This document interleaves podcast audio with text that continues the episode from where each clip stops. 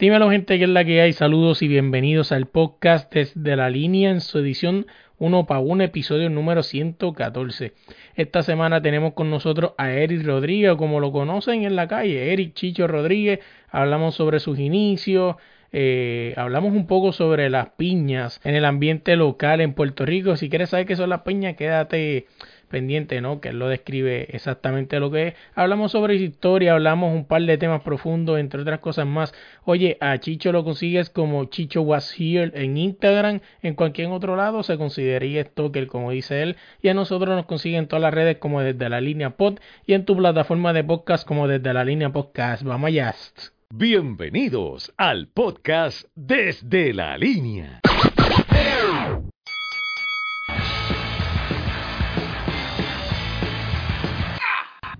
Dímelo gente, que es la que hay. Saludos y bienvenidos al podcast desde la línea. Eh, en su edición 1 para 1 esta semana tenemos con nosotros a Eric Chicho Rodríguez, que es la que hay. Papi, está pasando. ya tú sabes, aquí, este, como digo yo, con el clima loco de Estados Unidos, un día está bien caliente, el otro día está bien frío, pero hay que seguir dándole. Sí, eso donde sea, cuando sea. O sea, yo empecé dándote en la cara cuando, cuando estaba viviendo en Barcelona con mi roommate, que es boricua también, eh, cuando él era roommate mío allá en Barcelona, y así fue que arrancó dándote en la cara, mano. Oye, Bregando vámonos, con estar fuera de la isla. vámonos, vámonos por ahí mismo, vámonos por esa tangente rápido, hay que mencionar dándote en la cara, que es tu podcast. Y, mano, ¿cómo empezó todo ese viaje del podcast? Ya dijiste que inició en Barcelona, pero, este, ¿buscando qué?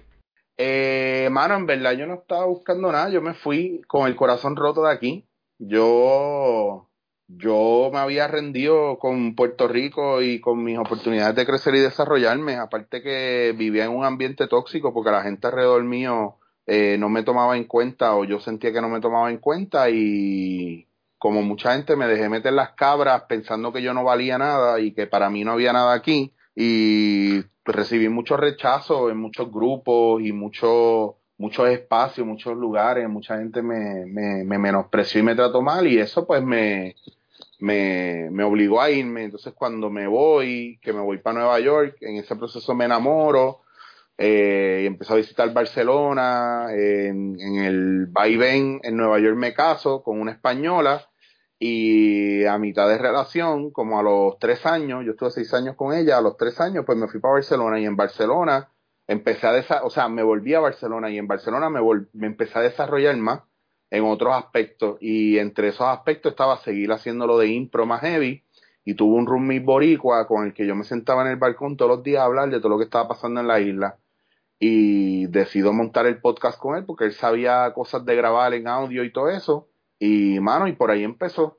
Y por ahí empezó. Este, y, y, y es como está, lo está escuchando en un par de épocas que lo dijiste, y es que eh, gracias a esto se conoce muchas de las cosas que hace, o realmente tú crees que la gente sí sabe en Puerto Rico lo que tú estás haciendo a nivel mundial, representando a Puerto Rico y simplemente no le importa un carajo. Hay, hay gente que lo sabe y no le importa, los medios lo ven y no le importa, pero como no es un chisme y es un es una cuestión de logro, brother, mira, cualquier cosa, cualquier teoría de conspiración podría ser válida. Porque yo, yo, yo he estado en, en, programas de radio hace años, donde yo me he acomodado en programas de radio, donde de repente me han dicho, mira, que, que no vengan más, random, sin ningún problema y nada, simplemente porque yo no le caigo bien al director de, de programación, o hay un cliente que no puede bregar conmigo, por las razones que sea. Y, y de la misma manera que de la nada ha venido gente y me ha dicho, diablo, mano, yo me siento bien mal porque mano, yo no te soportaba porque un montón de gente me hablaba mal de ti, pero tú eres un tipo bien cool, y entonces, porque yo tengo que recibir esto, ¿me entiendes? Uh -huh. Eso tú vas a recibir de muchos lados también. Lo más que me ha dado fuerza a mí es, es, es, recordar la gente que se me ha parado de frente y ha sido muy generosa conmigo y me ha dicho, este, brother, me encanta que tú puedas hacer esto, lo otro, aquello, y han sido bien específicos. Y, y yo sé, en estos momentos de mi vida, yo no necesito validación de absolutamente nadie, porque ya yo he bregado mis issues con, con mi papá que en paz descanse, con mi mamá que está viva y es súper pana, eh, con la gente que me rechazó me da igual, ya yo, ya yo me di cuenta y entendí lo que yo valía, porque yo soy un tipo que yo sé que con mi experiencia ahora, coño, son 25 años, he viajado el mundo, hablo diferentes idiomas, soy autodidacta, sé de muchas cosas, si no estoy haciendo teatro, sino televisión como actor, estoy dirigiendo, si no estoy dirigiendo, estoy haciendo coaching, si no estoy haciendo coaching, estoy bregando con el café, me puedo, puedo correr un coffee shop, puedo estar detrás de una máquina. ¿Me entiendes lo que te digo? Puedo hacer tantas cosas que yo no necesito validación de nadie. Y eso fue lo que me costó todo este tiempo aprender. Que no importa cuán mierda la gente me vea, ese es problema de ellos, no es mío. Ellos tienen un issue cabrón que no pueden ver en mí, perdona que use la palabra, pero ellos no pueden ver en mí lo que realmente yo puedo dar. Pues entonces el problema son ellos, no soy yo. No, y, y, o sea, y ahora todo el mundo te puede ver y todo el mundo dice, hablo, pero que a ti tú un poco arrogante, no, es que no es que sea arrogante. No, estoy seguro, toda la vida pidiéndole a la gente que seamos seguros de nosotros mismos. Exacto. Soy seguro de mí, y, ah, un arrogante. Mire, pendejo, no, a, usted, usted tiene que subirle la autoestima suya.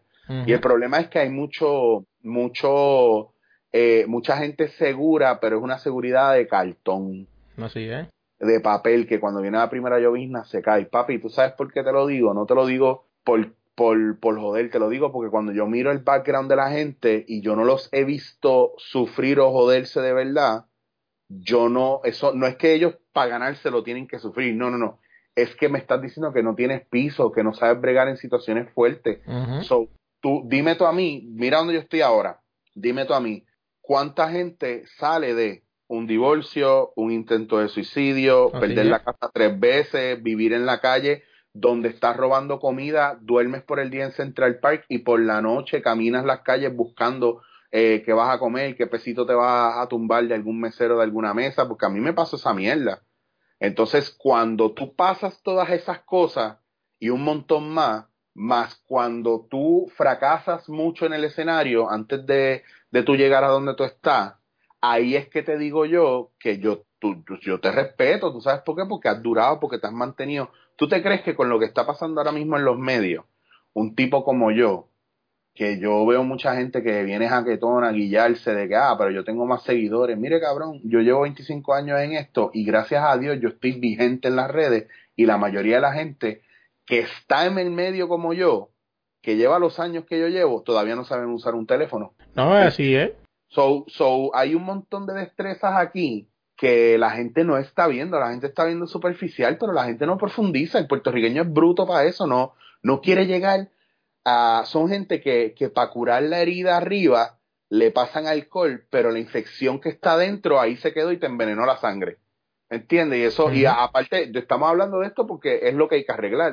Yo te puedo decir las mil millones de cosas buenas que tiene el puertorriqueño. Entre ellas, brother, como tú, y yo y muchos más, donde quiera que nos pongan, en cualquier parte del mundo, papi, ponemos raíces y crecemos. No, así mismo y, es como yo digo, o sea, hablando, hablando un poco de, de, de lo que estás diciendo, o sea, y, y de tu actitud, y no es arrogancia, esto es una actitud que ha crecido y se ha fortalecido y ha sido tu, tu cara, ¿no? A, a, a estas personas que en un momento te rechazaron, porque lamentablemente el puertorriqueño es así, lastimosamente, este, son gente que, tienen que salir. El puertorriqueño es como que para, para, para apreciar lo tuyo tienes que salir, darle la vuelta al mundo y virar. Entonces dice, coño, el tipo es bueno. O tiene que venir de Estados Unidos porque Estados Unidos lo hace mejor.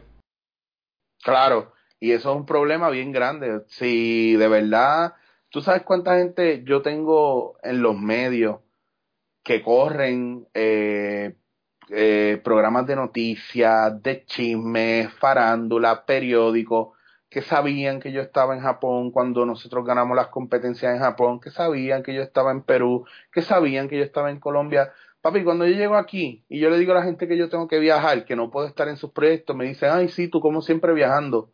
No, no es diablo, coño, me alegro por ti, papi, qué bueno. No, entonces, por ejemplo, hay proyectos que, que vienen ahora y a mí bueno, a mí me aceptaron en una, en una institución de psicología que se llama Centro Gestáltico Gestalt de Barcelona, pues por mis descubrimientos con la improvisación y las terapias, la terapia Gestalt y de autorrealización y, y todo a nivel existencial y, y y ese tipo de, de, cosas que tienen que ver con, con la psiquis y lo emocional y lo, y lo psicológico de la persona, ¿verdad? Para pues mí me, me aceptan ahí por lo que yo presento, que yo he descubierto con la improvisación y como yo lo uso en forma de terapia. Yo cuento aquí, cabrón, y tú crees que la gente le ah, sí, pues, pues nada, pues vete tú por allá a hacer tus cosas, la gran cosa, ¿me entiendes? Y es como, donde la gente, a la gente aquí no le importa eso, entonces yo no necesito tampoco que les importe, pero no necesito tampoco que me, que me menosprecien o me vean menos. No, así es. Yo he sabido trabajar aquí con productores y gente que yo los admiro bien brutal, trabajo con ellos y se me caen del pedestal, cabrón, pues son unos puercos. ¿Me No, y- entiendes? Porque porque no te tratan con dignidad como, como, como debería ser y cuando te ven muy, muy bueno en lo que tú haces, todos los comentarios son para joderte y para tirarte por el piso, eh, afectando tu credibilidad y como es de chiste, la gente no lo ve, pero si tú haces el mismo chiste muchas veces, te lo crees tú, ¿entiendes? Así es. Chente ha dicho esa barra, barrabasada alguna vez, que dilo tantas veces sea suficiente que te lo creas. No, y hablando, y hablando de Chente, el mismo Chente, que es un tipo que ahora mismo, vamos, o sea, Chente, pues, Chente es el papá de esto, ya está. claro. No o es, sea, ojo, no es, no es el creador o el abuelo, es el papá porque ha sabido manejar sus redes, es Claro. lo único que hace, no es un tipo que está en televisión, teatro, cine todo el tiempo, pero es un tipo que ha sabido manejar las redes, las controla, las domina, es una fuente reliable para, para muchos. Ahora los PR incluyen, o sea, Chente es el, el, el, el artista llega a Puerto Rico o la, la persona tiene que hacer algo de publicidad y Chente está primero que los canales de, de televisión. así es. Y eso lo sé porque me lo di. Yo, yo conozco muchos productores y ellos, o sea, conocen dándote en la cara, pero no me llevan al artista dándote en la cara. Conmigo no pierden el tiempo, a mí me dejan para último, pero Chente es primero. Oye, No es como yo No digo. importa cuán buena sea la entrevista, eh, Chente es el que tiene los números. No, así es. Y eso es algo, pues, que, que es loable porque el tipo de verdad se ha fajado para tener eso.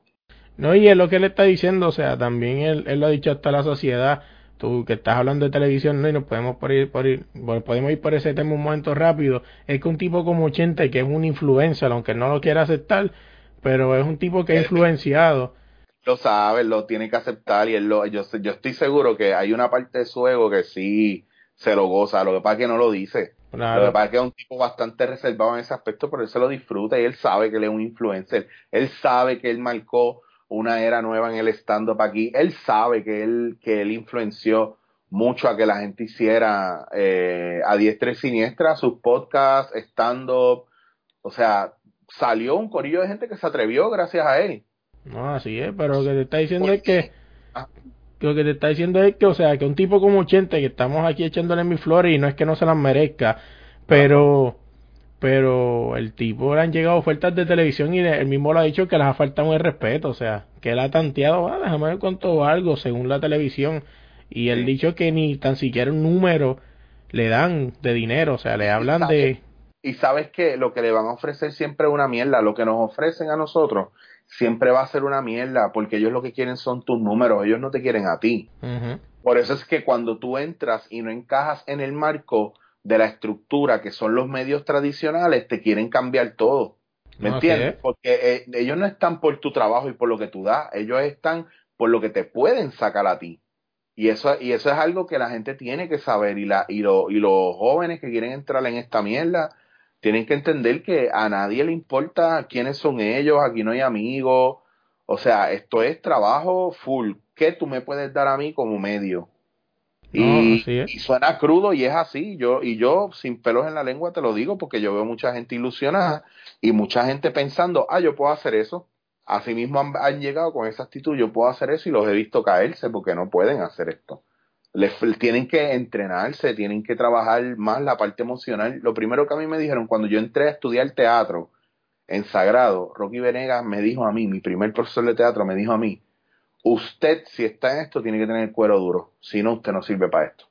¿no? Y a lo mejor en ese momento tú decías, ¿por qué me dice eso? 25 años después te das de cuenta por qué era. Claro, no, y yo, yo, más cabrón, yo dije, acho, claro que tengo el cuero duro. Papi, yo he llorado, pero he llorado más por la frustración de la impotencia, de cómo me, cómo me joden y yo no puedo hacer nada, cómo, cómo me sacan de los proyectos y mis propios compañeros me dan la espalda, cómo te quedas como el chamaquito este que nunca lo escogen para pa, pa jugar básquet y lo dejan en el banquillo. Así es. ¿Entiendes? Tú sabes, esa, esa mierda, yo viví mucho eso. No, Y- y yo con esto del podcast descubrí, tú que estás hablando de eso, o sea, Y me ha pasado, o sea, yo soy un chamaco que, que, que empecé el podcast, pues en verdad y me encanta hablar con cojones. Y, y he tenido, pues, no sé, o sea, cuando lo mismo se lo dije a Natalia Lugo cuando la tuve, o sea, que la canción que dice que la magia no persigue es lo que yo siento, o sea, siento que las personas ven que yo soy un tipo tan tan real, o sea, y que lo que quiero hacer es realmente te, tener una conversación y conocerlo, que, se, que se me ha dado, o sea, hay gente que tiene podcast de 4 o 5 años y no han tenido a Natalia Lugo en su podcast, y yo la tuve. Claro, claro. Este, he tenido bueno, lo que me pasa, lo que me pasa a mí con dándote en la cara, dándote en la cara ha tenido que cambiar las veces que haya necesitado cambiar, pero no tiene que ver con la gente o con los, o con los invitados o con, o con, o con nada que no sea que yo me prometí a mí que todo lo que yo fuera a hacer, que yo quis, que yo tuviera la oportunidad de escoger, que es todo prácticamente, yo quisiera que fuera lo más real posible y que fuera lo que yo quiero hacer, no lo que la gente espera de mí. Porque si no, nunca vas a saciar a la gente, cabrón. No, y lo que te está diciendo eso con el podcast es que tú dices que no hay gente con amigos, o sea, me ha pasado, o sea, he tenido, te estoy hablando de las puertas bonitas, o sea, pero yo como persona que nadie conoce, he, sufrido lo peor, o sea, y no es que a lo mejor yo estoy casi seguro que lo que me ha pasado a mí te ha pasado a ti, le ha pasado a otros podcasts, pero o sea, escuchar gente que tú admirabas, o sea, o realmente, este, también he, he dejado caer gente del pedestal, o sea, un ejemplo, hay gente que todo el mundo admira, yo lo tuve en mi podcast y me dejó el podcast a mitad y nunca volvió a contestar una llamada para terminarlo. Y son gente que tú dices, wow, o sea, y lo tenía en un pedestal, o sea, un ejemplo, he tenido, mi podcast realmente más siempre se basa en, deporte y en música, pero le ha abierto un poco más el, el, el range a que un ejemplo, no necesariamente tiene que ser deporte y música, si yo quiero tener una conversación con esa persona, la tengo y ya, pero ejemplo, y, he tenido gente que, que yo los admiraba como luchadores y cuando les pregunta, mira, te quiero entrevistar, sí, buenas, este, ¿cuántos números tienes? Eh, perdón, o sea, números de qué? O sea, estamos hablando que yo sabía entrevistar gente, como le digo, mira, he entrevistado gente que tienen sobre 100.000 mil followers, como Natalia Lugo, Rafael José, un montón de gente, leyendas de la música, eh, jugadores de baloncesto grandes, campeonas eh, mundiales de boxeo, y tú me estás pidiendo números, o sea, no es que esté menospreciando tu trabajo, pero o sea... Sí, pero para una entrevista, mano, tampoco es como te estás abriendo a un público que a lo mejor no te conoce, tú sabes. pero, ves, pero ya son cosas también, ahí te lo digo y te lo recomiendo de corazón. A mí me funciona mucho en estos años que llevo haciendo esto, que yo le hago, yo le, yo invito a la gente las veces que sea necesaria hasta yo mismo entender, esta persona no quiere hacer podcast conmigo. Yo también hago lo mismo. Puede, y no me lo cojo personal, porque a lo mejor la idea cambia en un futuro, porque si me lo cojo personal, yo mismo me corto las patas con esa persona sin saber por qué esa persona está reacia. Yo te puedo dar una anécdota mía, a mí mucha gente me invita a podcast, pero me invita a podcast, entonces soy el primero en el podcast, después me empiezan a preguntar cómo yo empecé, que es lo que me ha preguntado todo el mundo, realmente no saben quién yo soy, no dicen mi nombre bien, me hacen perder un rato, no están preparados. Eh, mano, y está cabrón porque aunque tú no lo creas, mientras en más plataformas yo salgo, si yo no escojo bien las plataformas, me quemo. No, y, es lo que le pasó hace poco a, a Roy. O sea, yo intenté tenerlo para el podcast Roy Sánchez Bajamonde y no sé si te enteraste, pero Roy este, tuvo en un podcast donde prácticamente, o sea, fue bien malo, o sea, yo hablé con él, me dice, coño, eh, verdad que me fue bien mal, creo que era un podcast de, de gente independentista, creo que se llamaba, Radio Independencia, y fue un podcast que yo le escuché y yo me quedé, yo tuve que parar de soldar, pues yo mientras escucho los podcasts mientras sueldo mofle, y yo, wow, se nota que Roy se metió aquí y no supo que para dónde va, que venía. sí, cuando... pasa eso pasa a mí. Yo sé de otra, de una persona que fue a otro podcast y me dijo, mano, es que yo brego con marcas y todo y esta gente tira bien duro y empezaron a barrer el piso con gente y a meterse en política. Me imagino quién es. Y yo me quedé frisado, no, pero no va a tirar. Porque los muchachos me dijeron, mira, este, este como que se pasmó con nosotros. Y yo dije, bueno, porque no todos los podcasts están hechos para todo el mundo. Incluso yo he tenido gente que ha venido a mi podcast con miedo. No, y esa persona que tú dices, yo estoy casi seguro y cuando tire esto también te vas a dar cuenta que sabes quién son. O sea, han invitado a otras personas que, que, o sea, que se quedan pasmadas, porque una entre yo, esa persona que tuve en una entrevista, yo la tuve en otra entrevista y en mi podcast fue súper diferente. Claro, claro, eso pasa mucho, porque, porque los podcasts son como, como los juegos de mesa. Nosotros podríamos jugar el mismo juego de mesa todo el mundo. Cuando, eh, eh, pasa sobre todo en, en, en, juegos como uno, que es de carta. Tú juegas uno con un corillo y hay unas reglas que van y otras que no van. Y hasta que tú no entiendes bien las reglas, tú no empiezas a jugar libremente. y, la gente, y la gente se pasma. Otros piensan que tú les vas a preguntar cosas bien chocantes. Por ejemplo, hay gente que no ha venido a mi podcast porque se llama Dándote en la cara nada más y no saben ni de qué es, no me han escuchado. también, también tengo amistades que son fanáticos de otros podcasts, pero no escuchan el mío y nunca le han dado una oportunidad. No, así es. ¿Entiendes? Porque, o sea, tú puedes encontrarte todas estas cosas, pero, brother, vuelvo y te repito, o sea, el viaje aquí es nunca cogerte lo personal, no esperarte en el número, eh, es estar contento con lo que tú haces. En algún momento, yo te aseguro a ti que si tú te mantienes consistente haciendo lo que te gusta, alguien se va a enamorar de ti a un nivel tal que no solamente se enamora de ti y de tu trabajo, sino por cobrir gracia al Espíritu Santo, a lo mejor tiene un pool cabrón y te sube con ellos. ¿Me entiendes? Eso puede pasar. Eso, es, un momento, eso es un momento eh, también nítido porque hay gente que, es, que, se, que apadrina este tipo de cosas.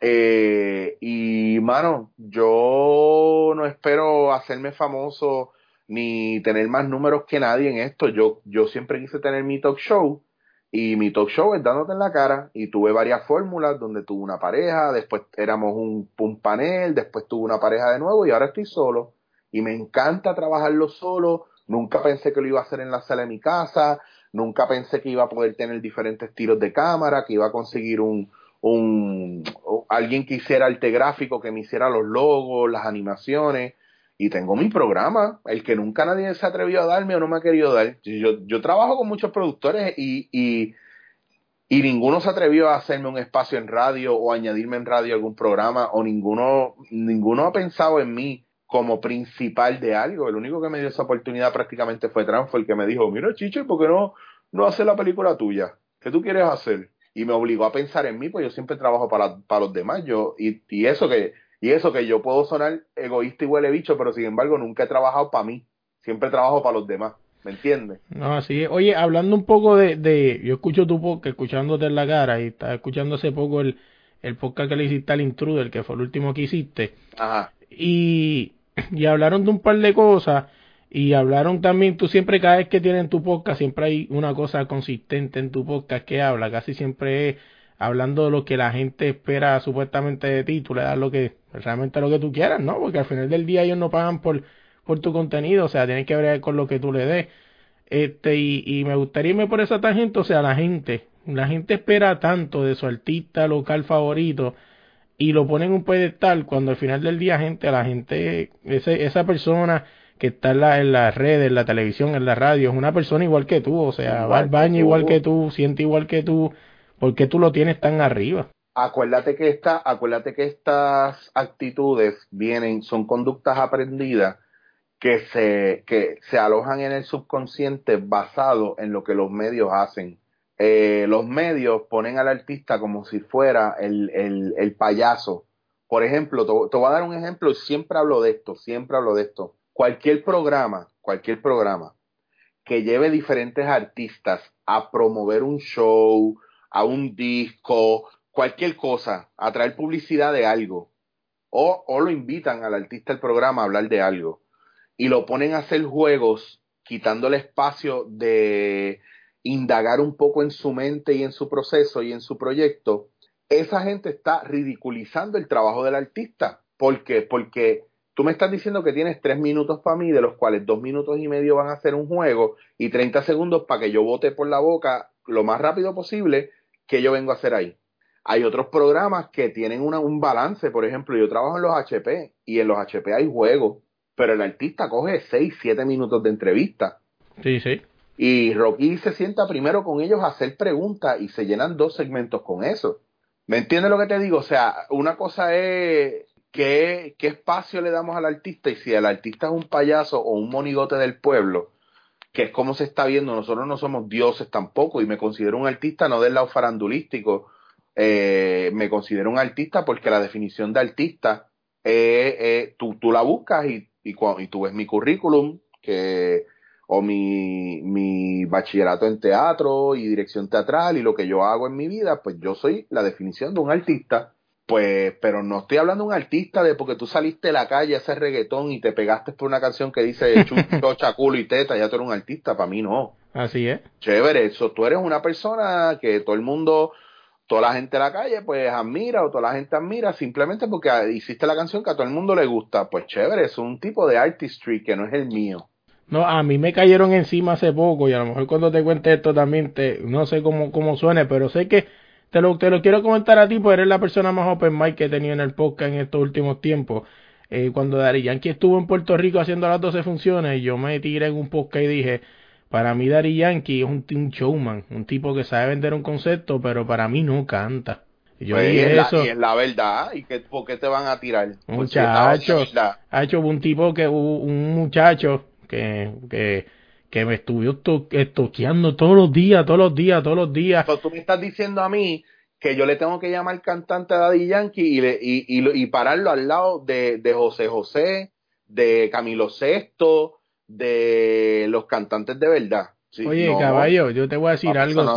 no. Yo tengo un amigo, tengo un amigo mío y, y se escucha esto, sorry, papi, pero pues tengo que, no, no voy a decir tu nombre, pero pues la verdad, o sea, lo tuvo de frente, ¿no? Parece que tiene algún contacto que pudo tener de frente y le dijo le, más o menos algo así.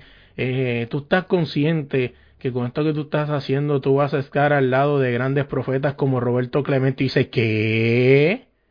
¿Pero y qué tú estás hablando? O sea, tú estás comparando a Ari con un tipo que murió ayudando. Y va, y va más allá, hay una cuestión ahí de, de cada cual escoge sus héroes, pero, pero a lo mejor este pana tuyo, el viaje que está es que la voz de él es la voz popular.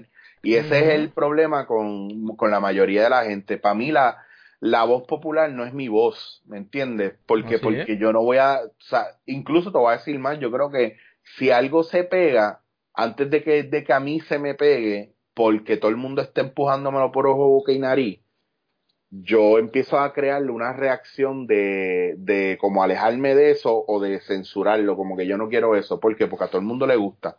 Y eso me ha pasado muchas veces. Después, con el tiempo, persiste tanto que más que pegarme le doy una oportunidad y digo, coño, mira, tiene esto bueno. Y tiene esto que no me gusta, pero tiene esto bueno. Ahí es que yo empiezo a dejar que las cosas entren. Pero mira, brother, es que la gente, todo el mundo quiere que le acepten su opinión, pero nadie quiere aceptar la de los demás. No, y me acuerdo que el chamaco que me estuvo tequeando me dijo, yo no puedo respetar tu opinión porque un hombre que dice que una persona que llenó 12 conciertos no es un cantante, para mí no su opinión no vale y todo pues no, no, no es un cantante, de la misma manera que, que yo puedo decir que no soy cristiano porque eso es un, una ceguera de las masas porque a la gente le gusta Daddy Yankee porque le recuerda un momento de sus vidas donde esa música estaba pegada y es nostálgico y es el boss Daddy Yankee, lo que tú quieras, porque esa es la música que les gusta. Para mí, para mí, un cantante de verdad, a lo mejor no llena el choliseo. ¿Sabes por qué? Porque ahora mismo Camilo Sexto tú lo metes en el choliseo, que en paz descanse, no hubiera vendido 12 funciones, porque ese mismo pana tuyo te hubiera dicho, ah, eso es aburridísimo Oye, por, la, e, por, la, época en la que estamos viviendo. Te voy a decir algo, o sea, y yo, yo creo que este podcast va a salir antes que salga ese concierto, pero yo creo que yo voy a ir ahora en Puerto Rico, o sea, estoy cuadrando, tanteando si puedo ir ahora en marzo, y es el weekend en el que se va a celebrar el concierto de Cristian Castro. Y todo el, mundo me, todo el mundo me dice lo mismo, eh, caballo, mejor di que vienes a Puerto Rico a ver a una amiga, una prima, a tu mamá. Pero ¿y por qué vas a decir eso? Mira qué cojones, entonces yo tengo que chuparme que, que Daddy Yankee hizo 12 funciones. Daddy Yankee hizo 12 funciones porque la gente se lo mama. Pero no, pam, yo hubiese querido que hiciera 12 funciones Enrique Bumburi. ¿Qué carajo es eso? El problema es de ellos, no es mío. yo hubiese querido que si Soda Stereo estuviera hubieran considerado a Puerto Rico como espacio para hacer conciertos ahora en el tributo a Gustavo Cerati, ¿qué es eso? Pues entonces, papi, eh, son gente que de verdad tienen talento musical. Hay un montón de bandas que yo quisiera ver en Puerto Rico sus funciones, pero somos los únicos charros que queremos que vengan y pongan una pistita con un tipo bailando en el medio con 18 mil bailarines y que el 80% de su espectáculo son efectos visuales, movimientos, luces y, gente brincando y bailando. ¿Qué virtuosismo hay ahí? Cantaste 30 canciones, chévere, con, con las mismas pistas, o tuviste una banda en vivo, pues ahí yo le doy props a las bandas. Ah, coño, son músicos de tres pares, porque puede ser, pero un cabrón tocando una cajita musical que hace todo por computadora y la gente le encanta porque está bailando, perreando, bellaqueando, bebiendo, o sea, hay un elemento que soporta todo eso. No, y me pasó hace poco también hablando de banda. Estuve en New York hace poco y siempre quise ir al Madison Square Garden y era como algo en el wishlist. O sea, no importa qué. Y me acuerdo que esa noche, este, me acuerdo que esa noche le digo a, al amigo mío, oye, en el, en el Madison Square Garden va a estar una banda que se llama Jury and the Blowfish. Mira para allá. Y vengo y le digo, yo no sé nada de ella y me dice, papi, ve, que vas a terminar enchulado. Oye, y, pa y yo cogí sin saber nada de la banda, compré los tickets, me fui al Madison Square Garden a ver a Jury and the Blowfish, el mejor concierto ever que he ido en mi vida. Claro que sí, claro que sí. De, incluso yo te voy a decir más, yo fui a ver a Ricky Martin y Ricky Martin no es el mejor cantante, cantante del mundo. No digas eso que nos censuran, que dice que somos unos locos. y yo lo vi hace años y, brother, el tipo es tremendo showman.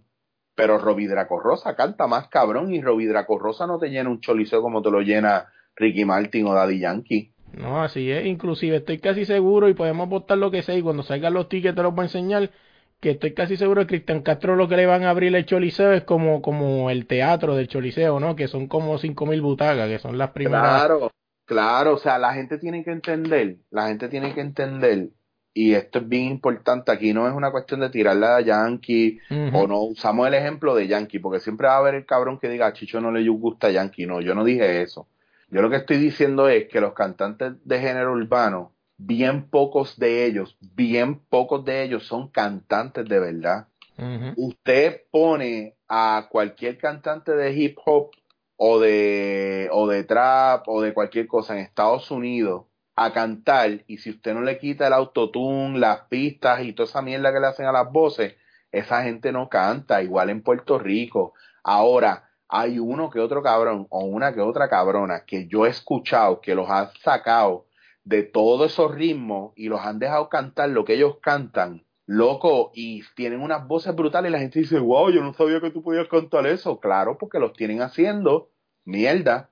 Te voy a dar otro ejemplo tú me conoces a mí por lo que yo hago en comedia, pero ¿cuándo tú has visto que a mí me den una oportunidad haciendo drama? No, así es, bueno, el que te, por lo menos yo escucho tu podcast y ahí he conocido más de lo que hace a nivel mundial y tienes que ir a escuchar el podcast porque, por ejemplo, si no escuchas el podcast, no te enteras de tus historias en Nueva York, de lo que te pasó en España, eh, de todo lo que has ido a viajar el mundo con tu, con tu, con tu impro, que nos podemos, vámonos por esa tangente de la impro, o sea, este, la impro, la gente tiene un concepto tan erróneo en Puerto Rico a la impro. Ojo, no es que esté diciendo que esté mal, cada cual, hay, hay diferentes, así como hay diferentes cine, música, hay diferentes impro, o sea, pero la gente no, cree... Pero sí, sí, no, estás bien, yo quiero, yo quiero que, que no te sientas, no, que no te ponga objetivo, la gente tiene un mal concepto de la impro, la gente se cree que la impro es chente o eso es, o stand-up, o no, no, no, hay diferentes, o, o teatro breve, hay, antes de que todo eso naciera, habíamos gente que ya habíamos hecho esto. Claro. Lo que pasa es que ahora mismo, por ejemplo, en mi caso, yo estoy en otro nivel, no es un nivel más alto, más bajo, es en otro nivel, es en otra idea de lo que debe ser la improvisación. Hay gente que está cool haciendo sketches de impro, eh, diciendo caca, culo, pelo, chocha, ves lo mismo, sin historia, sin personaje, unos monos brincando en un escenario o en una esquina porque no lo respetan. Yo no, yo decidí que yo, mi, mi labor como improvisador era hacer algo que me retara a mí como actor, pues yo hago obras de teatro improvisadas. No, y, y o sea, yéndonos, yéndonos por ahí, este, de lo que estabas hablando, ¿verdad? Que, no, que nos fuimos del tema, que es verdad, o sea, todo el mundo conoce a Chicho Rodríguez por mi verano con Amanda, por muchos conocen más allá ese de que diablo, y, y a lo mejor no lo saben, diablo, Chicho, ¿quién es Chicho? Cuando buscan diablo, si Chicho fue el pendejo que le dio la galleta a Yankee. O sea, o algo así. Yankee me dio la galleta a mí. Exacto. Este, Y es como tú dices, wow, o sea, la gente tiene un concepto. Es más, antes de, antes de irnos para allá, o sea, cuéntame esa anécdota que la escuché en un podcast, no sé si fue con Chente o fue en el tuyo. Con Chente, pero fue hace muchos, ese, el podcast de Chente, Chente me invitó cuando empezó el podcast, hace muchos años atrás, y esa historia ya, o sea, ya eso, hay cosas de ahí que cambiaron. Eh, y tú dices, pero ¿cómo va a cambiar esa historia? Y bueno, sí, hay cosas que cambiaron porque yo me encontré a Yankee tiempo después en el aeropuerto y de la rabia que yo le tenía porque a, raíz de eso salió mucho bullying hacia mi persona y mucha gente no me, no me tomó en serio, yo la pasé fatal después de esa situación. Eh, mucha gente, incluso dentro de la industria del cine, se burlaron de mí por eso, lo cual, lo cual perdieron mi respeto, porque es como si Julia Roberts hacía una escena en los 90 donde la violaban y todo el mundo se la tripeaba porque la violaban. ¿Quién, qué imbécil, o sea, qué imbécil o qué morón, porque esto es gente estúpida. Tú le dices a un actor, un artista, ¡ah! ¡Qué pendeja! Te violaron en la película. Solo en Puerto Rico. Solo en Puerto Rico. Incluso gente que son directores eh, de, o se hacen llamar directores, eh, siempre se la quieren montar a uno por ese momento. Y ese momento fue para mí bien bastripioso porque era mi, mi primera película teniendo un personaje bastante sustancial, porque mi personaje tenía bastante sustancia. eh, y papi, eso era yo como actor en el mundo de los reggaetoneros. Entonces, eh, el problema es que había mucho, mucho, mucha agresividad dentro de todo el proceso. No fue fácil hacerlo. Fue mi primera película, yo era un chamaquito. Y mucha gente me, me o sea, me bulliaron bien cabrón. Y cada vez que yo entraba a un sitio y todo el mundo se quería burlar de mí, reírse de mí, por lo de la bufetada. ¿Me entiendes? Entonces, ¿cómo tú le dices a la gente, mire pendejo, este, será mi trabajo? Y, eh, y entonces pasó la misma mierda que con Bad Bunny y Francis. En vez de ver a Bad Bunny como un hijo de puta que se metió en la relación de Francis, vieron a Francis como un pendejo. Pues a mí, en vez de verme como el tipo que le hicieron una puerca, porque lo que pasó ahí fue una puerca, que algo que podía trabajarse en cámara, quisieron curarse la cherry conmigo, y fue lo que pasó. Se aprovecharon de mí en ese momento, pues todo el mundo pues quería burlarse del que se aprovecharon. ¿Verdad? Y yo, estando en un caserío, yo no iba a poder darle una oferta para atrás a Yankee en ese momento. No. Qué ganas no me faltaron. Pero entonces después me lo encontré en un aeropuerto, nos saludamos y ¿sabes qué es lo más cabrón? Él ni se acuerda de mí. Eso es lo más cabrón de todo. Él ni se acuerda de mí. Él no sabe quién yo soy. Y a lo mejor ni siquiera ni ha visto mi verano con Amanda o, o peor aún puede que haya visto algo mío y tenga una idea de quién yo soy ahora, pero él no se va a acordar que yo estuve en la película de él. No importó en ese momento este, por eso fue que yo tuve que aprender con los años a bregar con esa humillación, a no, a no cogerme lo personal, pero sobre todo a, a buscar darle la vuelta, como la gente, entender de dónde venía, el que la gente se burlara de eso y, y entender que no tenía que ver conmigo, es una cuestión personal de cada cual. No es personal, viene de, pues, mano, de la manera en la que se bregan las cosas en este país porque a la larga a la larga la gente se ríe y todo pero yo y yo me río y les digo en serio cabrón eh, en serio so, si tú ves a Steven Seagal que lo matan en una película tú te le vas y te le ríes en la cara.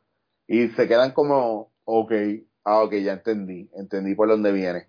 Pues suena una bichería y suena que estoy mordido pero que lo llamen como quiera. Yo tengo todo el derecho a estar mordido entre comillas como dicen o molesto, pero fue una falta de respeto. Me faltaron el respeto en ese momento. y yo tuve, tuve que bregar y, crecer mi lado. Pero después, cabrón, darte cuenta que a nadie le importa después, que, que ni el mismo tipo que lo hizo se acuerda de ti. ¿Me entiendes? Pues yo, yo tenía que, que dejar que, que dejar que eso se fuera. Sí, sí, pues al final del día, si te quedas tú mordido, algún día te lo encontraré y iba a decir, pero ¿y por qué tú estás mordido? O sea, ¿quién tú y no eres? Me, y no, no me voy a disfrutar si viene una oportunidad nueva con él. Porque la gente cambia, la gente no es la misma toda la vida. Yo no soy el mismo, él no es el mismo. Y si en un futuro nos toca trabajar juntos, y él se puede disfrutar el Eric que yo soy ahora y se vuelve una anécdota y yo le puedo decir, mira cabrón, yo estuve un cojonal daño cojonado contigo por esto. Ah, tú eras ese tipo, ¿qué papelón voy a hacer yo? No, así es. ¿Me entiendes? Uno se queda como que diablo, si este cabrón no se acuerda ni quién yo soy. Oye, vámonos, vámonos de ahí, de, esa experiencia, vamos a hablar un poco también otra cosa que, que tú también has hecho referencia en tu podcast, y es las piñas. O sea, de casualidad se está hablando los otros días con mi mujer y le tuve que explicar básicamente qué es las piñas, pues un concepto más boricua que otra cosa. que para que el que nos escuche fuera de Puerto Rico, las piñas es simplemente un grupo de, de amigos, colegas. El grupito, que siempre... el grupito. Exacto.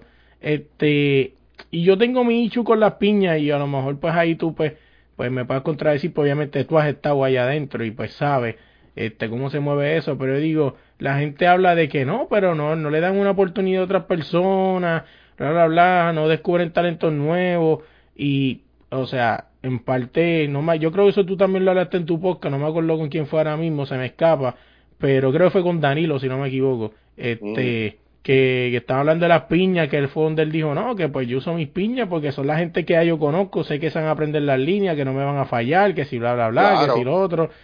Pero, este, mano, la, ¿qué, qué, qué tan, qué tan, al final del día, qué tan bueno es tener piñas? O sea, es bueno. Brother, esto es, esto es como, te voy a dar un ejemplo.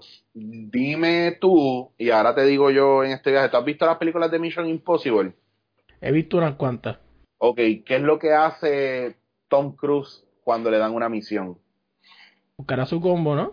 ya está. ¿Y Lo qué mismo que pasa? Fast and the Furious, ¿no? Y También que- y podría que- estar. exacto, sí, sí, exacto. Buscar a su combo. ¿Por qué? Porque él entiende que está la gente que no le va a fallar. Entonces, ¿qué pasa? En el proceso, a veces entra uno que otro nuevo. Y siempre pasa la cosa del nuevo, o que sorprende, o que resulta ser algo Leña. negativo para el grupo. Exacto. Pues eso es lo que pasa con las piñas. Número uno, aquí no hay taller para todo el mundo realmente. Exacto. Aquí, aquí yo no he caído en las piñas de mucha gente por más talentoso que yo sea. Yo he venido a caer en las piñas de gente cuando me prueban. Cuando descubren que eres bueno. Cuando descubro, cuando descubren, porque el viaje de todo esto, mira, brother, no tiene que ver ni que, con que tú seas bueno. Tiene que ver con cómo yo me llevo contigo. Porque yo prefiero mil veces trabajar con alguien que es malo con cojones y yo ayudarlo a que sea bueno, a trabajar con alguien que es bueno, pero, pero es un insubordinado y no respeta las cosas como yo las respeto. No, O- o, que tiene, o que tienen malas mañas, porque también puede ser eso. Hay un montón de gente talentosa, pero están para ellos, cabrón. Están para ellos, están para crecer ellos, para desarrollarse ellos. Entonces se comprometen contigo bien poco, pero te sacan todo lo que te pueden sacar. Y después, mira, nos vemos, ya. Y, cabrón, pero tú sabes cuánta gente yo he entrenado en impro para hacer un grupo, para hacer shows, y los he visto estar en un escenario donde, qué sé yo, en vez de meterse mil personas, se meten 50 y ellos no entienden por qué. Y eso a ellos les jode y se van. ¿Me entiendes? Y no aprenden, o sea, no, han- no han aprendido a bregar con los públicos, no han aprendido a, bregar con el fracaso, no han aprendido a bregar con, con qué es lo que ellos realmente quieren. Entonces, el viaje de las piñas es que aquí tampoco se descubre gente nueva, porque mira, por ejemplo, un problema que yo tengo, y yo lo digo, y Danilo lo sabe, y no quiero hablar mierda. De los HP se hizo un casting, del cual 75% del casting de gente que se hizo eh, vinieron, hicieron cosas que son de faltarle respeto a, nuestra profesión. Y faltarle respeto a nuestra profesión es venir, pues, ahí, viste, vine a hacer esto ahí porque me dicen que yo soy bien gracioso y, mano, yo hago lo que tú haces. ¿Qué es lo que yo hago? Yo improviso. Y yo, pues dale, pues improvisa. Pues estoy haciendo, y cuando tú vienes a ver, cabrón, nada, nada tiene que ver con lo que yo hago. Si ya te están diciendo lo que tú haces, yo lo puedo hacer. O sea, ya te falta el respeto. ¿Por qué? Porque probablemente no tiene ni puta idea de lo que tú haces. No tiene idea de la preparación que tú tienes. Y la gente tiene que dejar de creer que porque yo subo un escenario y soy gracioso, yo no sé hacer más nada y, y, y lo pueden hacer porque yo, yo tengo un bachillerato, yo tengo estudios postgraduados y yo tengo un viaje en el mundo de adaptarme a otras culturas en la manera en la que trabajas en un escenario. Y si tú no tienes ese bagaje, tú jamás te me vas a poder parar al lado porque esto tiene que ver con una cuestión individual y mucha gente viene así. Y muchos vinieron diciendo que escribían, que hacían comedia, que hacían drama, que escribían, que hacían improvisación, que hacían stand-up comedy y, eran una mierda. Y, y, de los, y de los que cogimos, desafortunadamente, no dieron pie con bola porque llegaron y los tiraron a los lobos nadie te va a cuidar ahí. Estamos buscando gente que, que se pueda mover sola o que, o que requiera el cuidado mínimo. Y cuando vieron la velocidad a la que vamos nosotros en los HP, papi, no hubo break. ¿Por qué? Porque la gente no entiende que va mucho más allá que si tú eres bueno o no eres bueno. Lo más importante que yo busco en una persona es que escuche y quiera aprender. Así es. Pero que, pero que cuando yo lo tire a los lobos, puñeta, que no esté gritando mi nombre cada dos minutos para que yo lo vaya a salvar. Y respeto, cabrón. Tú y yo podemos tripear y joder, pero que no se te olvide que yo no soy Chicho, cabrón. Que, que recuerdes que yo soy Eric Rodríguez, tu director, tu maestro, tu jefe. Que te acuerdes de eso todo el tiempo, pero sobre todo que yo soy quien te está entrenando para que tú crezcas. Y esa parte, si tú no te acuerdas de eso, ah, yo soy, yo, si, yo soy buen estudiante, soy muy buen maestro.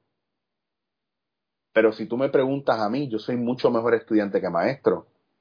Hay veces que yo sé las cosas que son correctas y la persona que está al lado mío está diciendo un, disparate. En estos días mi novia me decía, a mí me sorprende la capacidad que tú tienes para, con, e- con ese amor y, y- esa paz, aunque la persona te está diciendo una estupidez, cómo tú los corriges sin hacerlo sentir como mierda. Porque hay veces que la gente al lado mío dice unas cosas, papo, que yo digo, brother, usted está hablando lo que piensa, pero no está pensando lo que está hablando. Y a veces en esta industria tiene que ver mucho con cuán, cuán, cómo tú, cómo tú llenas el espacio que yo necesito llenar, cómo tú logras hacer lo que yo necesito que tú hagas. No es que tú vengas y digas, mira, yo soy bien funny, ponme para que tú veas que yo puedo. A mí no me importa si tú eres funny o no eres funny. Yo necesito que tú entres ahí y traigas un vaso de agua. ¿Tú puedes hacer eso solamente? Si en el camino tú tuviste que hablar 20 veces, brincar para que la gente te viera y al final no pudiste poner ni el vaso de agua, no te van a volver a llamar porque nosotros lo que queremos es que tú vengas y pongas un vaso de agua porque todos los trabajos son importantes. Ujú. No, y es que así se empieza, la gente cree que, que van a llegar y, y rápido van a tener, o sea, no, así se Oye. empieza. Y si, y si tú quieres ser parte de una piña, para tú entrar a esa piña, a lo mejor tú tienes que montar tu piña primero y crecer. Ujú. Y después entonces tú piensas en qué piña tú quieres entrar. Pero si tú quieres entrar a la piña sin ni siquiera estudiar quiénes están en la piña, que eso es lo otro, la gente quiere entrar ahí, pero la gente no, no quiere, no quiere buscar quién soy yo. Ah, yo quiero ser parte de los HP, yo quiero janguear contigo, yo quiero hacer teatro contigo. A mí me han escrito, yo quiero, yo quiero hacer teatro contigo, dame una oportunidad. Y yo no les contesto. Pues con, Pues, nada más pues, con eso de dame, o sea, cabrón, dame, no, gánatela. No, y gana, yo no te la tengo que dar, cabrón, búscatela y tú y yo nos cruzamos después. Yo no te la tengo que dar. ¿Dónde está tu currículum? ¿Dónde, ¿Cuándo vas a castear en un proyecto mío? Porque después te vas a encojonar si no te cojo. Pero a lo mejor te estoy, a lo mejor te hago un favor si te digo de una no. Tú sabes, es. eh, eh, yo, yo, yo estuve muy cerca de Raymond Arieta por muchos años y Raymond Arieta es uno de mis comediantes favoritos ever aquí en Puerto Rico. Y yo estuve bien cerca de Raymond Arieta mucho tiempo, a veces fui extra en, en, en, en, en los shows que él tuvo y yo iba mucho al, al canal y yo cogía una línea de Mayagüez a San Juan, a Guapa, seis horas para llegar, para ver el show de él y para buscar después como viral. Y fui bien close con la producción, todo el mundo me conocía cuando yo llegué a Guapa por primera vez, después de esos años, la gente ya sabía quién yo era dentro de, de Guapa, los técnicos y todo eso. Pero yo nunca tuve la oportunidad de trabajar directamente con Raymond Arieta. Y yo, y yo estudié en Sagrado porque fue Raymond Arieta y Eric los que me dijeron, tú quieres hacer esto, tú tienes que estudiar para que no seas un bruto más. Y yo me fui para Sagrado porque ellos me lo recomendaron y yo me fui a ojos cerrados. Yo dejé psicología y me fui para Sagrado, cabrón. Y yo estudié en Sagrado por muchos años. Me gradué, hice muchos proyectos, yo les llevé eh, el, el resumen y currículum. Nunca me hicieron parte de- del trabajo de ellos. Y esto yo lo explico y lo digo a cada rato. Y lo dije en el de Tita y lo digo en varios podcasts cuando me preguntan. Ellos nunca me dieron la oportunidad. Él nunca me dio la oportunidad de trabajar con él. Y al sol de hoy ya yo he ido como tres o cuatro veces al pro- a los programas de él y él me ha tenido que entrevistar. No, así es, y tú te buscaste tu, y tú te buscaste lo tuyo, o sea, buscaste tus oportunidades y te cruzaste al final con él, como estás diciendo. Claro, y sabes que el problema de tú, de, de tú darle oportunidades a, a la gente es que la gente se cree que primero que tú le tienes que dar la oportunidad y segundo que aunque ellos salgan más, tú tienes que decirles que están bien. A mí un chamaco me, me envió una vez, un, me dijo, ah, te voy a hacer un logo bien, que, pero súper jaquetón. Te voy a hacer un logo bien cabrón de cogiendo pon para que actualice el tuyo. Me envió prácticamente el mismo logo y estaba más mierda, no me gustó. Y le dije, mira, no, tranquilo, este, en verdad no, no, no es lo que estoy buscando. Ah, diablo, que huele bicho. Así. ¿En serio? Brother, yo no quiero, ¿por qué yo no tengo, tú sabes por qué yo no tengo auspiciadores en dándote en la cara? Porque a mí un montón de gente me ha querido pagar para que yo haga lo que ellos quieren. Así es, y es donde te limita y no, o sea, porque está en lo mío. La gente, la poca o mucha gente que me sigue es porque yo soy así por la sustancia, porque soy este Eric Chicho Rodríguez y si lo vas a cambiar no va a servir. Y yo pago mis cafés en todos los coffee shops, donde quiera que yo voy yo y como, yo pago, cabrón. ¿Por qué? Porque la gente sabe que yo soy un reliable source. Si yo te pongo en mis redes sociales es porque creo en ti. Yo no pongo mierdas que yo no vaqueo. Yo, si, si yo pongo un café que, y mira, dándome, este café está bueno, ten por seguro que bajo mis estándares y criterios está bueno. Que yo voy a un sitio a comer, ten por seguro que cuando el, el estándar no está comprometido porque soy chicho. Mucha gente me dice, ah, pero no me llamaste, no me diste que venías para el negocio. Y yo, no, porque entonces te pones lindo. Así y no, yo no quiero que te pongas lindo, yo quiero la experiencia que tiene todo el mundo. Y si no me conoce aquí ninguno de tus meseros, mejor. ¿Por qué? Porque si no, yo no voy a sacar la cámara por un bicho. Así, muy... oye, hablaste de cogiendo pum, vamos a hablar un poco de ese proyecto, un proyecto que fue algo bien interesante. Yo también te seguí en YouTube en ese momento. Me encantaba y, hacerlo. ¿Y por qué se cayó? Eh, no se cayó, lo es que yo soy un tipo solo. Así Eh, es. yo, lo, yo lo aguanté, mucho duré, cabrón, porque coordinar a la gente, montarnos en un carro, eh, después de yo grabar dos horas con la gente, tenía que venir aquí a editarlo, ver el, ver el, el, el, el material dos y tres veces para hacer un, o sea, yo no le editaba por editarlo, yo buscaba una historia dentro de eso. Lo que gana, lo que la gente le gustaba de cogiendo pon no era que era cogiendo pon y que era una cámara en un carro, lo que le gustaba a la gente es que en verdad yo sé sacarle material a la gente y yo sé escoger el material que va a salir. Y no hay una sola persona que me diga, mire, ese cogiendo pon fue una mierda. Yo hacía de tripas corazones y el, el, el, el cogiendo pon más mierda se convertía en el más cabrón, porque yo sabía que buscarle. Si usted sabe editar, pero no, no sabe construir una historia, usted no va para ningún lado. No, no, así es, y es como tú dices, o sea, para la gente que nos escucha, ¿no? Este, eh, la gente, a mí también se me ha hecho bien difícil en- de buscar entrevistas y todo eso, y la gente Ah. cree que, que coordinar con la gente eh, es difícil porque usted nadie lo conoce. No, es que la gente hoy en día, este, bueno, ten- tengo dos vertientes, a mí me por la primera de que hoy en día este, la gente es bien difícil, o sea, Gaby de Hablando 24 Frames, que es panita mío y lo hemos hablado también muchas veces, que la gente eh, no le gusta, no sabe decir que no, que es algo que en verdad yo odio, porque, De- o no sea, le- ¿sabes por- pero ¿sabes por qué? Porque nunca vivimos en una sociedad donde si yo te digo que no, yo soy malo y me castigas. ¿Me entiendes? Y, y, y por esa razón es mejor meter una feca que decir la verdad, porque aquí nadie aguanta que le digan que no. Todo el mundo se pone chango si no le dice que no. no, y por lo menos soy un tipo que ahí me gusta, mira, si, si tú no puedes, dime que no, o sea, y lo cuadramos otro día y ya, Claro, o sea, no, no vengan con mil excusas por el final del día, salen O los dos jodidos. claro. Pero yo creo que va un poco de, de ese lado, mano. Este, tú tienes que hacer cosas que te gusten y que no te... Que si es un problema hacerlo, te vas a cansar de ello. O sea, a mí todo el mundo me habla de la consistencia. Ah, tú no creces tus redes porque no eres consistente. Yo, mire, mamabicho, yo estoy haciendo teatro, televisión, cine, talleres. Eh, yo estoy trabajando con cojones. Yo, gracias a Dios, tengo tiempo para hacer esto. Y qué es lo que me gusta hacer. Y yo incluyo a la gente en esto cuando lo pongo en mis redes sociales. Yo no estoy haciendo esto porque yo tengo que hacerlo. O sea, Ujú. entonces la consistencia es el tiempo que yo tengo cuando yo no tengo un carajo que hacer, lo hago todos los días.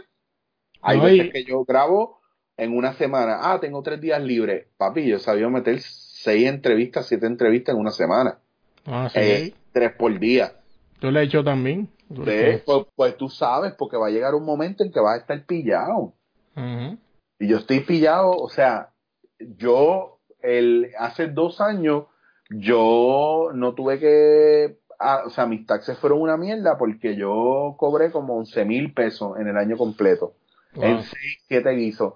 Pero yo trabajé como si hubiera hecho mil guisos, porque porque porque setenta y pico de esos guisos fueron gratis. fueron a ayudar a gente, pero yo no estoy posteando en mis redes sociales los talleres que yo doy gratis, o yo no estoy posteando en mis redes sociales eh, qué favores yo le hago a mis panas que están saltándose chavo, pero ay, no tengo chavo para ver si tú puedes bregar.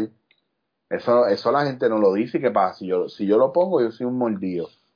¿Verdad? O yo soy un farandulero y estoy buscando pauta. Entonces es como puñeta.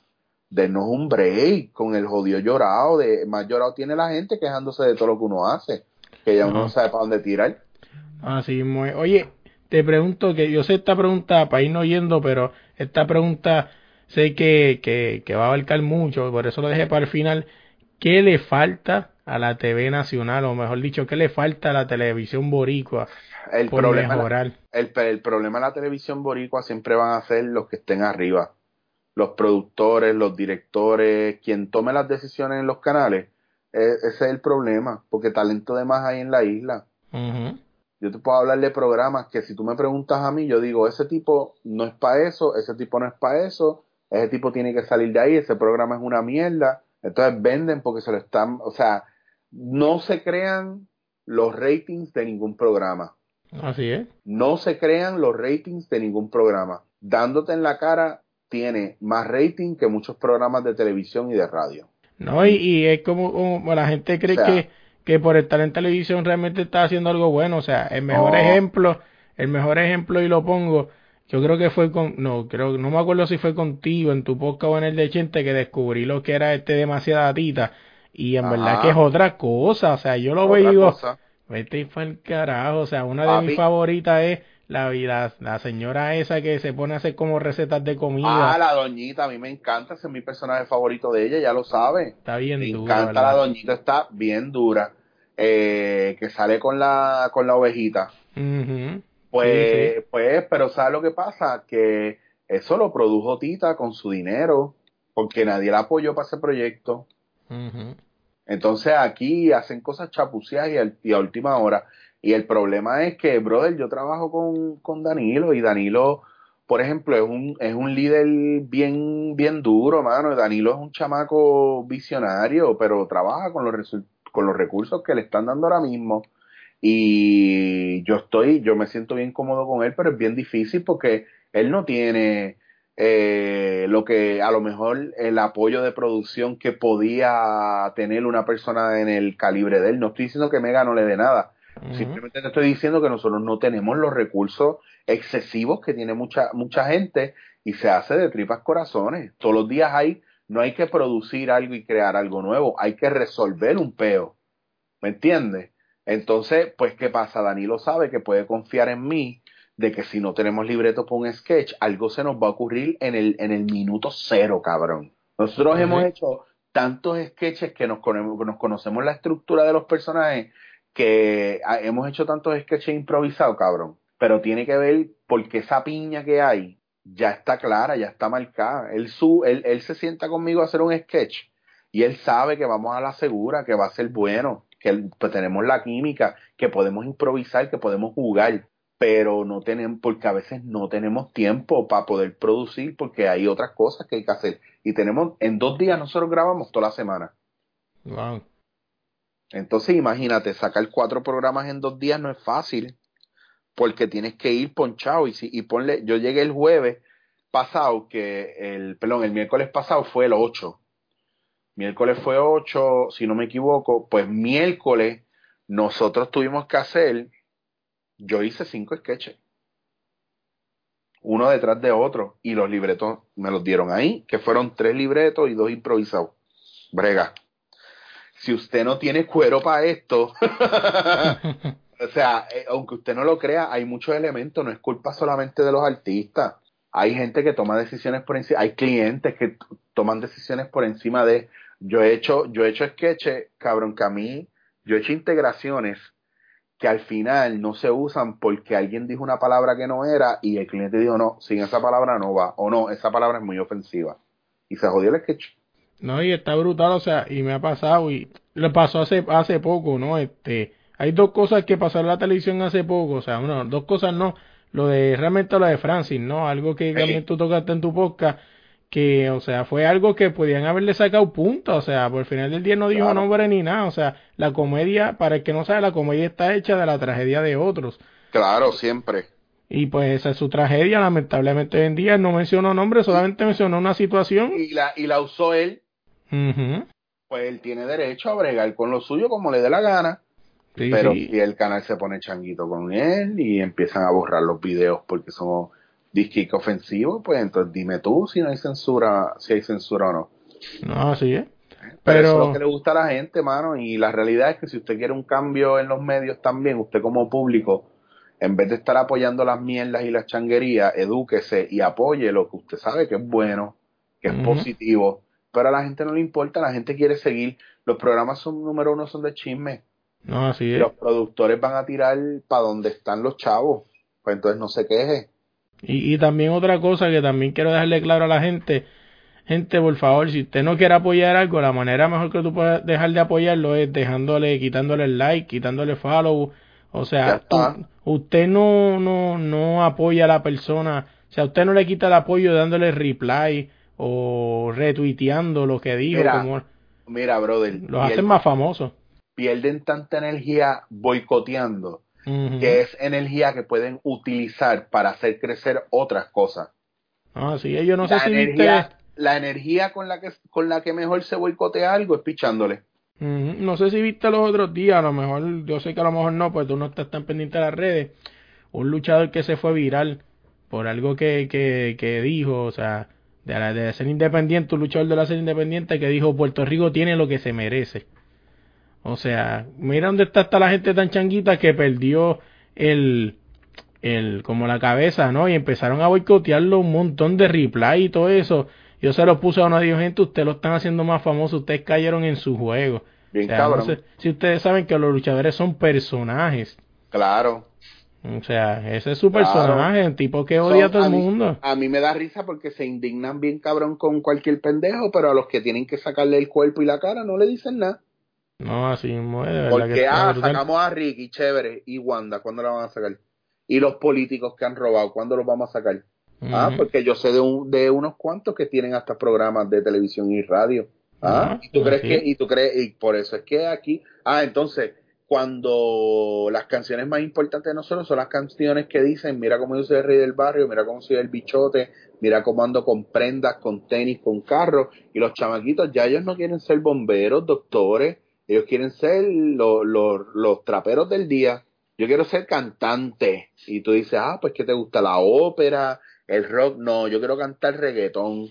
No, y, y o sea, de casualidad se está hablando el otro día con mi esposa y digo, wow, tanta gente este que canta brutal, o sea, y termina en una base de pupa catap y mi mujer dice, bueno, es lo que hay, o sea, el mejor ejemplo y, y sorry por, por, pero es que pues en mi, mi podcast no sé, pues es lo que yo pienso, no sé, hace muchos años hizo viral una muchacha que, que cantó en uno de estos reality de Univision, le cantó la canción de En Cambio No a, a, a, Laura Pausini que le hizo llorar. Y la tipa, y la muchacha tiene una voz brutal y terminó montando en una un pupa y yo, wow, cómo se está pues, desperdiciando el talento porque, Porque sí, pues porque el problema es que eso es lo que está tirando la academia y lo que están papi, estamos siendo manipulados por todos lados a, convertirnos en lo que no somos.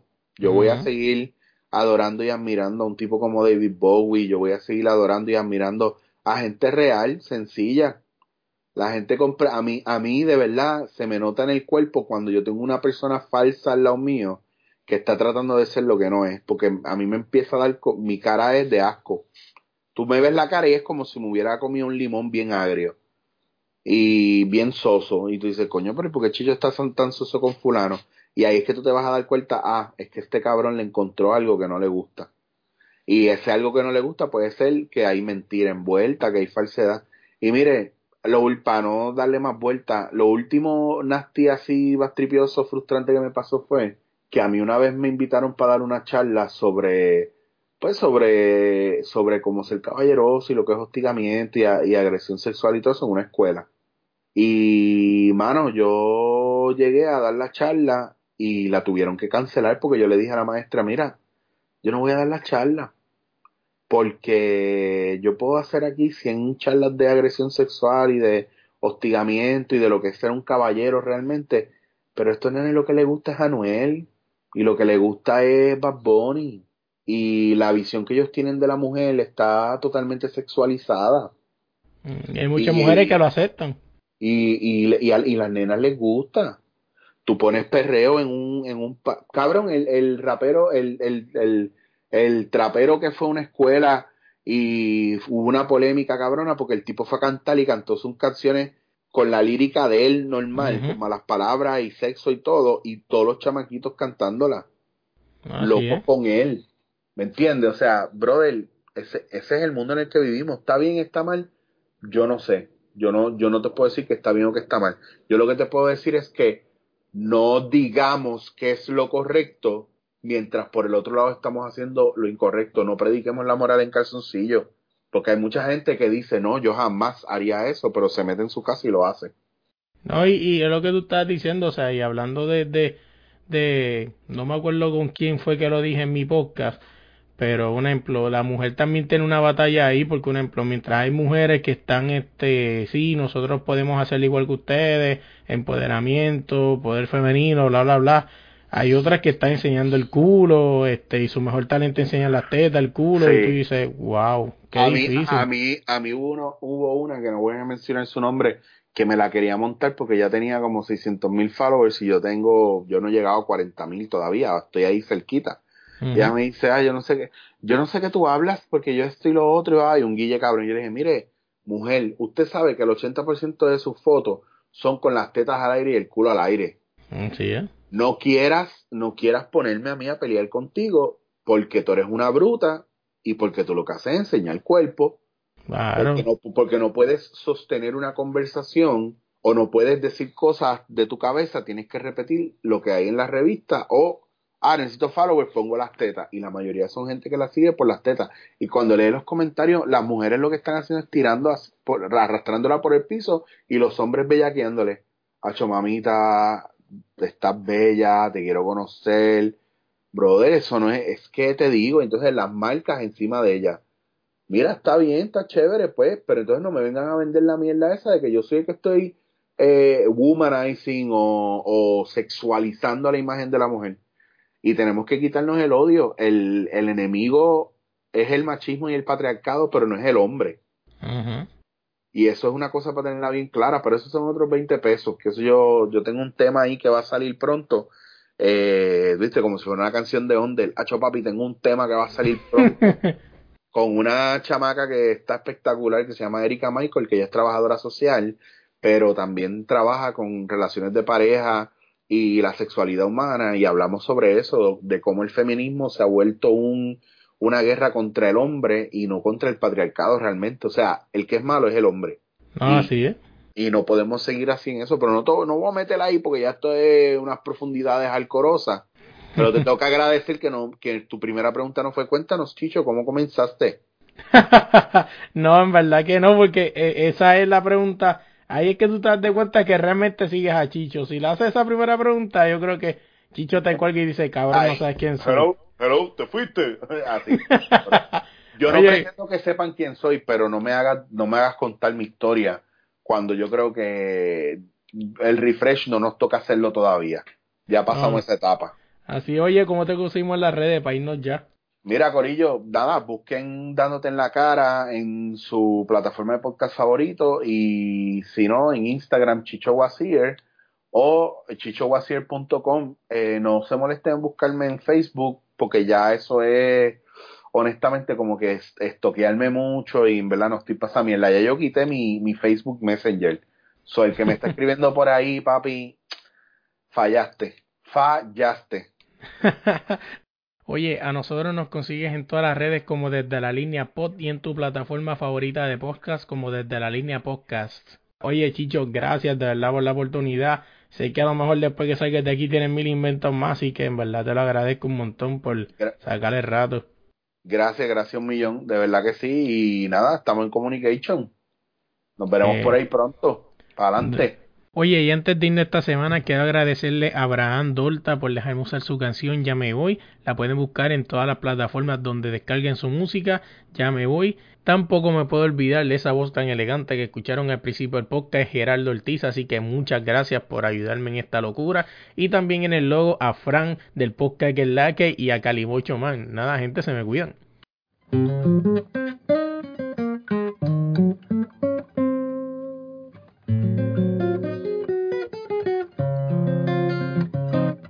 Yo me voy, yo me voy, yo me voy. Yo me voy, yo me voy, yo me voy. Me voy, yo me voy. Me voy de aquí. Yo me voy, yo me voy, yo me voy. Yo me voy, yo me voy, yo me voy.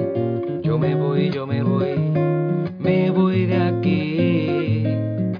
Es difícil para mí seguir en este paraíso que me hizo. Porque no consigo ni aguantar el techo que se fue. Y sentado en el avión porque el destino Necesito un trabajito que me pague bien. Yo tengo familia, deudas y ganas de mejorar. También ahorrar. Me gasté lo justo para tener estudios de posgrado.